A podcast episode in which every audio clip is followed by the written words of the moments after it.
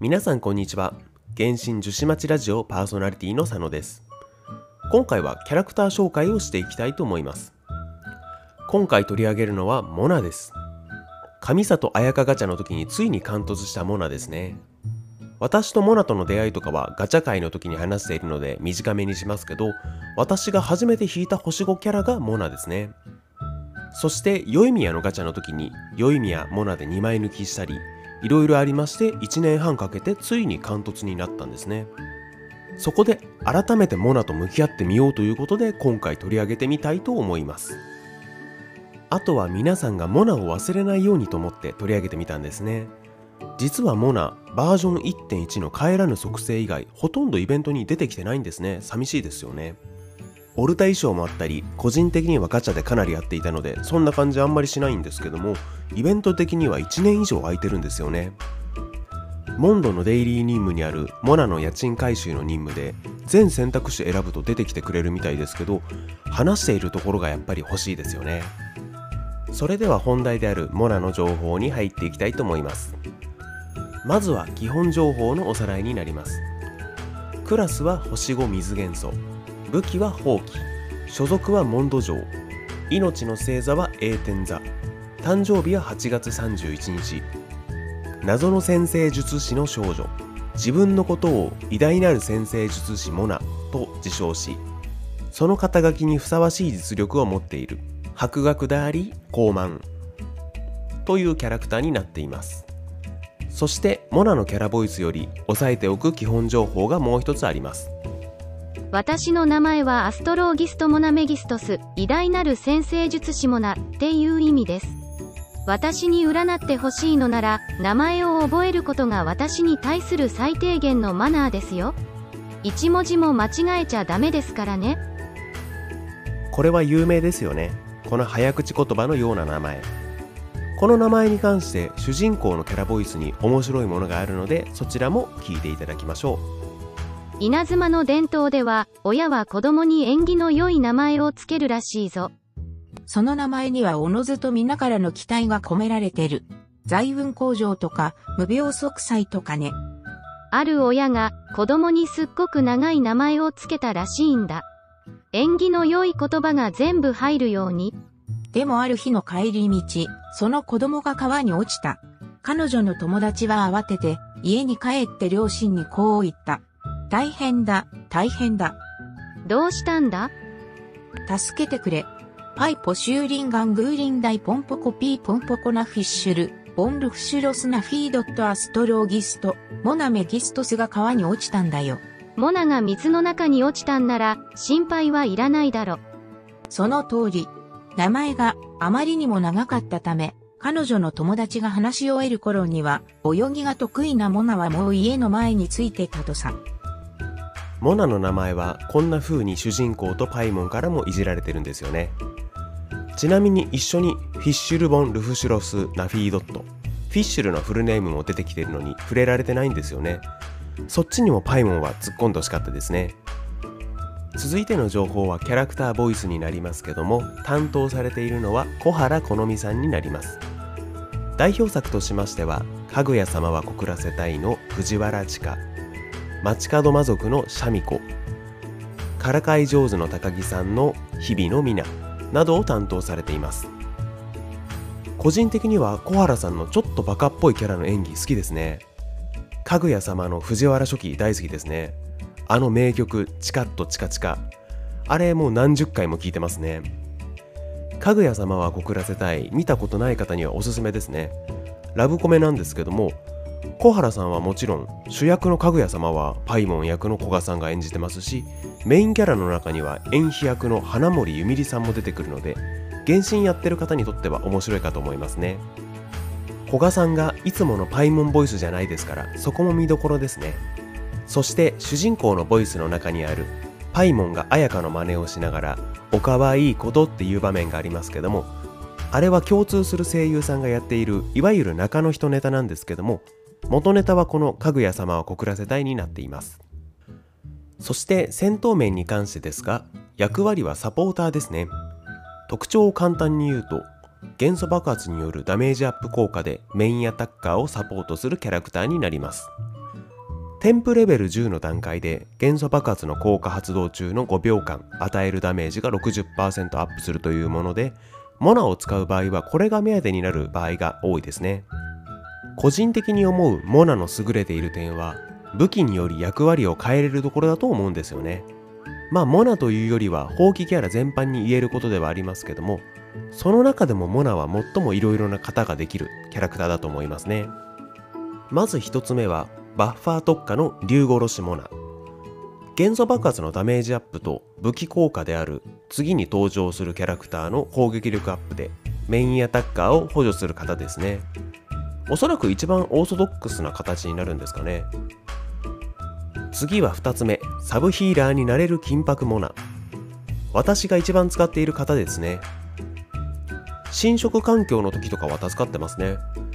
武器効果で元素爆発後チーム全体の HP と元素エネルギーが回復できるのでこれが便利ですよね。モナは元素爆発60族なので40族の行幸の方が回りやすいかもしれないですけども私自身は絶縁4セットでモナ組んでいまして元素チャージ240ぐらいで使っているので問題なく回っていますね。あとは水属性ということで元素反応を生かしたパーティーにも行幸より入れやすいですよね。3つ目は流浪学賞を持ったメインアタッカー型です。凸次第のところはありますけども水元素のモナをメインで使う場合は妖怪か蒸発でダメージ増幅を狙うと思うので流浪学賞の攻撃会心ダメ熟知どれが出ても当たりなので運用しやすいですね。無課金の方や始めたばかりの方でキャラの所持数が少ない場合はこのような汎用性の高いキャラクターが工場ガチャにいるのは助かりますよね。戦闘面に関してはこれくらいにしましてここからはキャラクターストーリーとボイスを聞いていきたいと思います。まずはキャラクター詳細になります。どうぞ。低ワットの人は皆生活に奔走している。商人は貨物を運輸し騎士は町を巡回し農民は工作に励んでいる。もしもな神秘的かつ誇り高い先生術師が何に奔走しているかと聞かれたら生活という名の帳簿の計算と答えるだろう。彼女本人は貧乏であることを認めず以下の弁解を口にする。綺麗すぎるものは素朴な真実を覆い隠します。美味しすぎる食べ物にこだわると栄養がおろそかになります。質素な生活を送ることで世界の真実を除くことができるのです。貧しい生活は真実への修行なのです。これはモナ本人がずっと言っていることだ。低ワットの人はみんな生活に奔走している。神秘的な先生術師も例外ではない。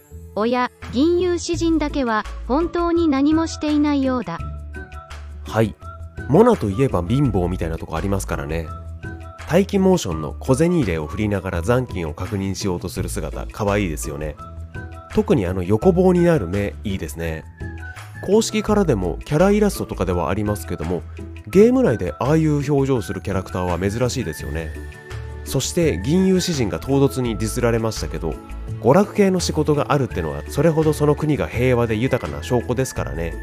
自由の国はうまく運営されているようですね。次はキャラストーリー1です。どうぞ。最近モナの師匠強い魔力を持つ置いた女術師はモナに大事な任務を任せた。師匠にはモンド在住の敵にしてともの個人がいる。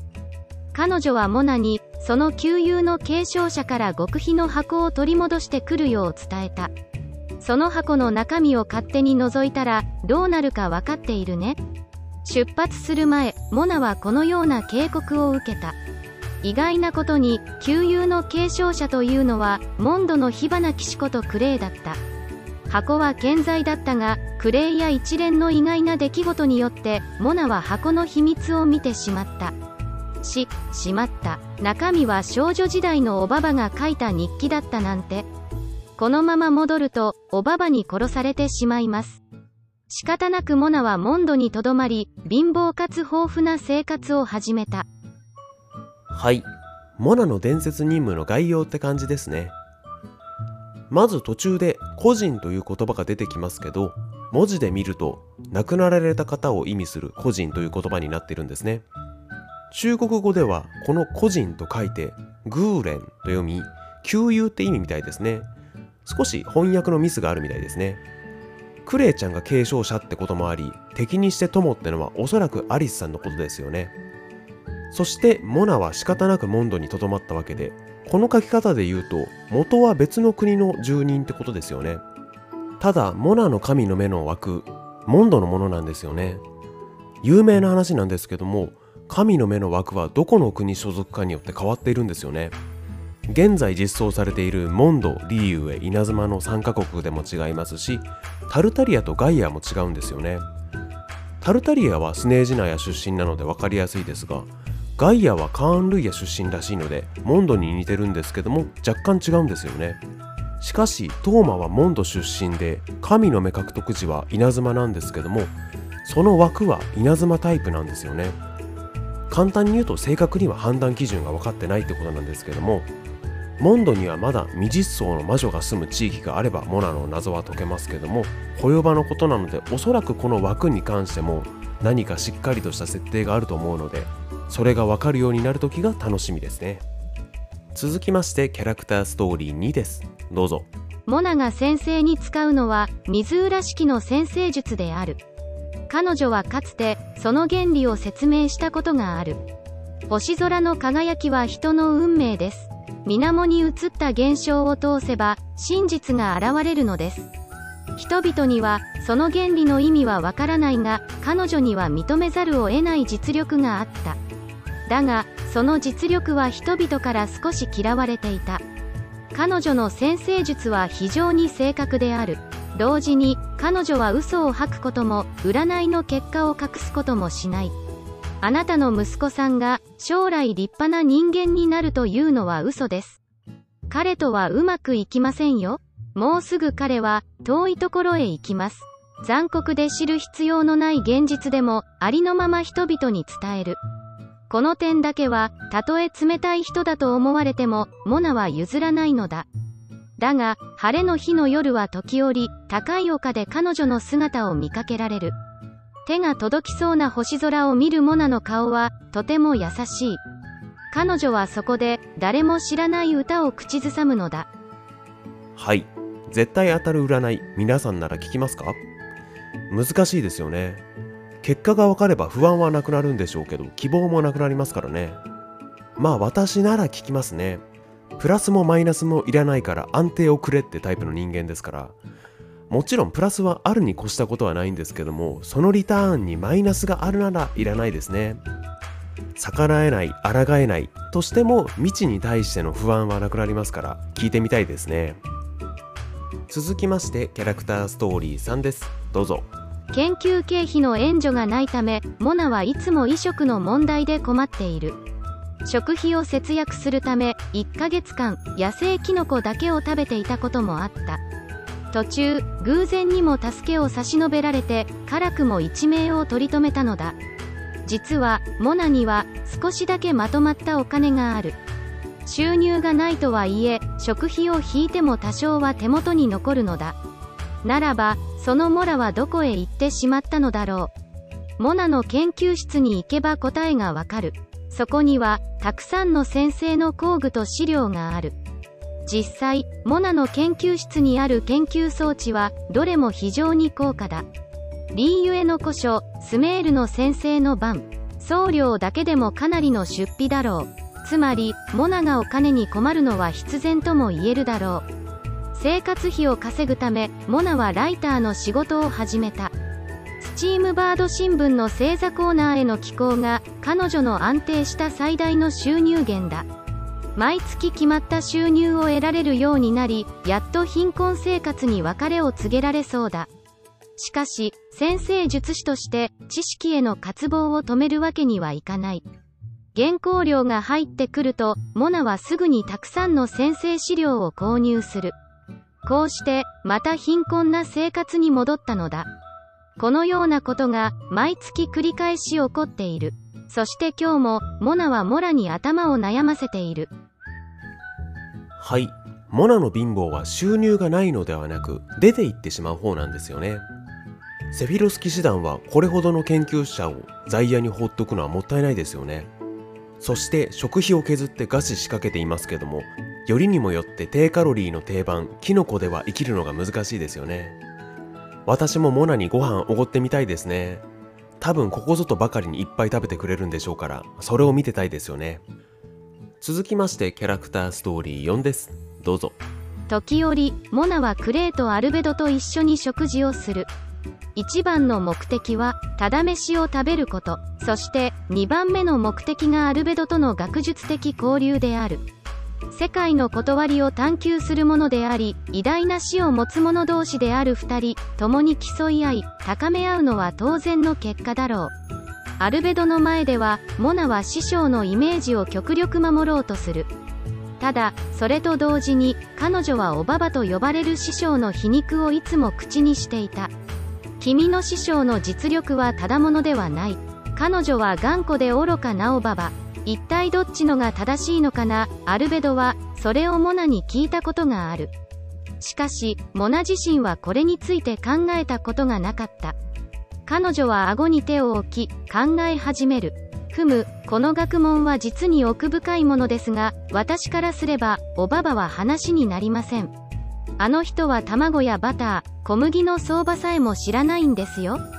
その点を考えると私はすでにおばばを超えたと言って過言ではないでしょう。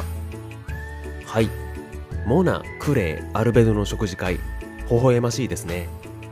そしてモナの関係者といえばオババですよね。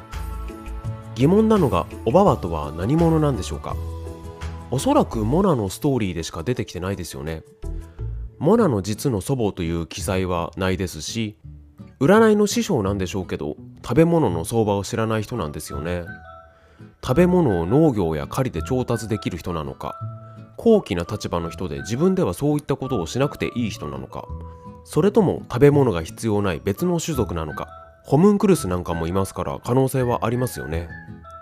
ただそのホムンクルス自体は微笑ましくご飯食べてますけどね。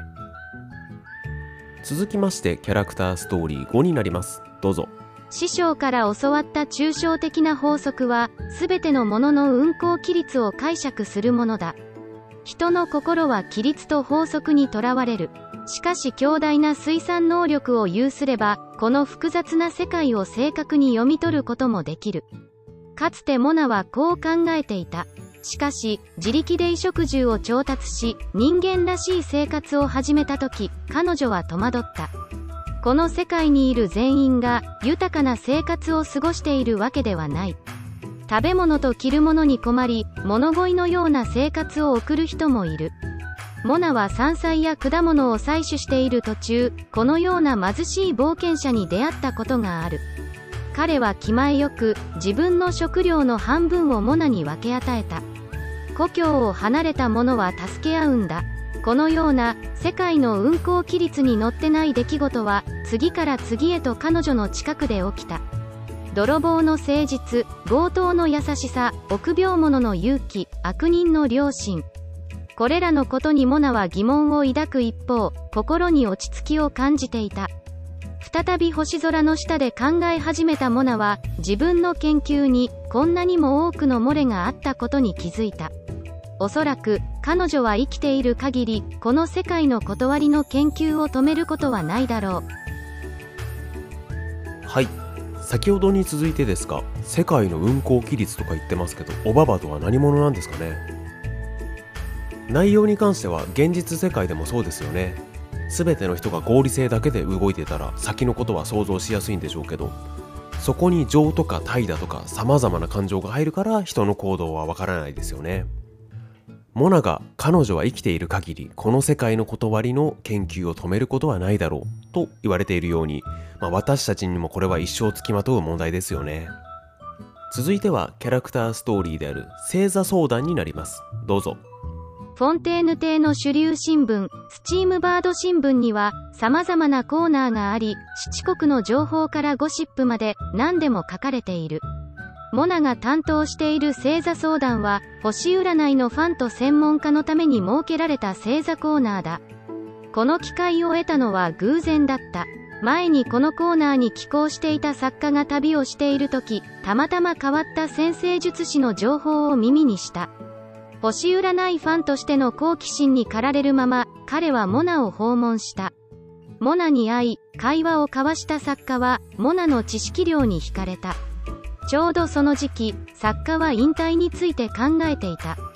お金に困っているモナを助けようと、作家はスチームバード新聞の編集長にモナを紹介した。モナの最初の記事、先生術入門が発表されて以来、気軽に楽しめる星座相談の雰囲気が一変した。毎回、半分以上の内容が生体運行のような難しい話題で占められ、参考文献やたくさんの注釈に加えて、手書きの星の挿絵まで書かれていた。学術研究のような書き方は、読者に受け入れられないのではと、編集長は心配した。だが意外なことに、新聞社に読者からたくさんの手紙が届いた。本当にすごいね。よくわからないけど、とにかく面白い。今日から私はアストローギストモナメギストス先生のファンだ。編集長から気候継続の連絡をもらったモナは、ほっと息を吐いた。お祝いに初めてもらった報酬で、ずっと欲しかった最新のプラネタリウムを買うことにしよう。はい。まず先ほどのキノコ生活中も助けを差し伸べられたり、モナってなかなか運がいいですよね。星座相談の内容については論文のようなものが載せられてるみたいですね。でもそっちの方が面白いですよね。昔現実世界でも朝の情報番組ではどの曲も1位から12位までの今日の星座ランキングみたいのやってましたけどなくなりましたもんね。その代わりに星座の逸話とか星の名前とかのまあ踏み込んだような雑学教えてもらった方が私は楽しいですね。前より好評になるのは分かりますね。続きましては神の目についてです。どうぞ。モナにとって神の目はただの神の眷属の証であり特に気にするほどのものではない。しかしその価値は魔力を引き出す外付け機関にとどまらない。力を持つこと自身は悪いことではない。ただ偉大なる断りに比べ武力は微小な概念に過ぎないのだ。神ですらこの世界の規律にとらわれている。そしてモナが求めるのは遠い星空の中にある世界の究極の真理だ。神から認められた証や力の源である神の目に彼女はこびない。とはいえこの実用性のない神の目は彼女の大切なものだ。これは彼女が師匠からもらった道具であり師匠と一緒に過ごした日々の唯一の証だ。女の子がアクセサリーを身につけるように彼女はこの精巧な道具とその中に秘められた記憶とともにいくつもの日々を過ごしてきた。そしてある日彼女の髪の目は突如この古い道具に降臨した。はい。これは私の読解力の問題なのかもしれないんですけども正直わからないんですよね。この実用性のない神の目は彼女の大切なものだ。これは彼女が師匠からもらった道具であり師匠と一緒に過ごした日々の唯一の証だとありますのでまるで神の目がもらった道具のように読み取れるのですが次の文ではそしてある日彼女の神の目は突然この古い道具に降臨したとあるので別物ですよね。おばばが何者かにもよりますけども普通もらえるものじゃないですしね。モナの神の目はマントのところについているのでマントのことなのかそれとも先生術の道具のことなのか申し訳ないんですけども私には読み取れませんでした。続きましてはオルタ衣装星と月の約束についてです。このオルタ衣装現実的なところで言うと中国での規制対策らしいですね。モナの場合は主に腰から下が変更されてましたね。まあ元の衣装を見て規制対策と言われたら猛反発で全然大丈夫だろうとはならないですよね。うんまあねって感じですよね。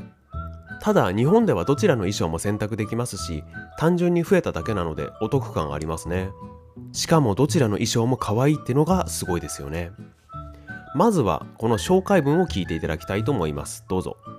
モナの衣装先生術の概念である運命の時を迎えるため特別に買った服。プラネタリウム予約金で得た3割引クーポンに感謝。このクーポン券とかを活用できる女の子私好きですね。そしてこの衣装にはストーリーもあるのでそちらもお聴きください。どうぞ。星拾いの崖に着いた時すでにモナは到着していた。彼女は星空を見上げながらあなたの知らない歌を歌っている。ちょっとしたいたずら心で背後から忍び寄ると肩を叩く前に彼女は歌を止めた。私を驚かそうって魂胆でしたらもう遅いですよ。さすがは偉大なる先生術師アストローギスト・モナメギストスだ。あなたはおとなしく隣に座る。モナは声の調子を整えると先生のように喋り出した。今夜は見事な星空です。観測するにはもってこいでしょう。しかも先ほど星拾いの崖に居座っていたカップルを追い払いましたので先生術基礎講座の場所も無事確保できました。マービンとマーラが見当たらないのはそれが原因だったのか？では始めますよ。先生とは物質の運動法則を研究する学問の総称であり天体はこの学問の基礎的な研究対象でしかありません。最初は理解できたが話が進むにつれて早口になっていき不明な点が増えていく。だんだんと彼女の考えがわからなくなってきた。